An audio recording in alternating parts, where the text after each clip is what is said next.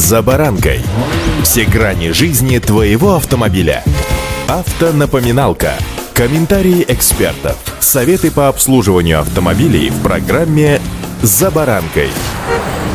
Каждый раз, начиная или заканчивая программу «За баранкой», я напоминаю вам о строгом соблюдении правил дорожного движения. Когда мы заправляемся на АЗС, то следуем правилам, которым, правда, нас не учат в автошколах. Между тем, на территории заправок действуют как правила дорожного движения, так и правила безопасности. Помимо этого, еще и внутренний регламент АЗС, во многом продиктованный соответствующими постановлениями МЧС. Сегодня о правилах, которые действуют на автозаправочных станциях. С вами Александр Карпов. Здравствуйте. Автонапоминалка.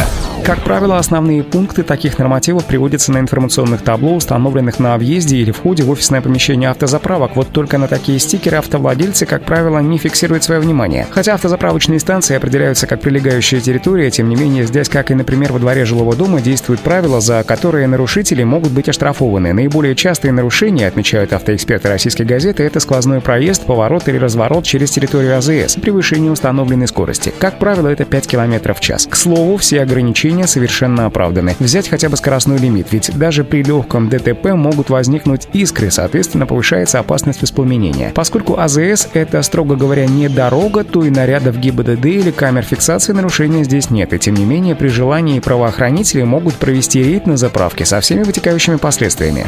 Автонапоминалка.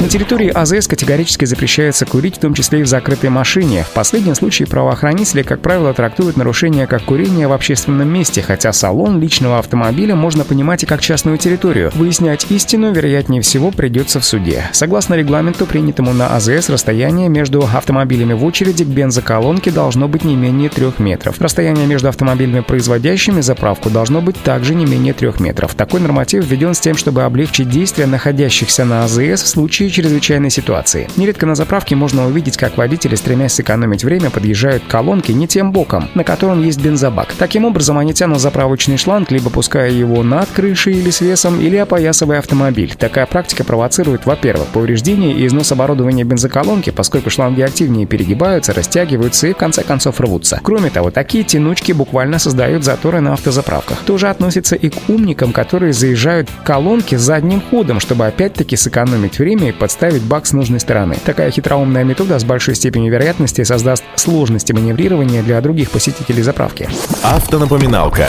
Ремонтировать автомобиль на территории АЗС также запрещено запрещено, причем речь идет в том числе и о техобслуживании, к примеру, заливки технических жидкостей. Причина – это вероятность образования заряда статического электричества плюс неисправная машина на территории АЗС – это помеха, которая может блокировать пути эвакуации. Так что если вам нужно произвести какие-то неотложные манипуляции с машиной, отъезжайте как минимум на 15 метров. Заправка автомобилей с заведенным двигателем на АЗС, как известно, тоже запрещена, о чем предупреждают стикеры на львиной доли АЗС. Такой запрет связан с опасностью воспламенения паров бензина от искры из-под глушителя. Добавлю, что запускать моторы мотоциклов, мотороллеров допускается только на расстоянии 15 метров от бензоколонки. Если об этих правилах, работающих на АЗС, вы еще не слышали, значит пришло самое время их услышать, а лучше с ними познакомиться. Удачи! За баранкой!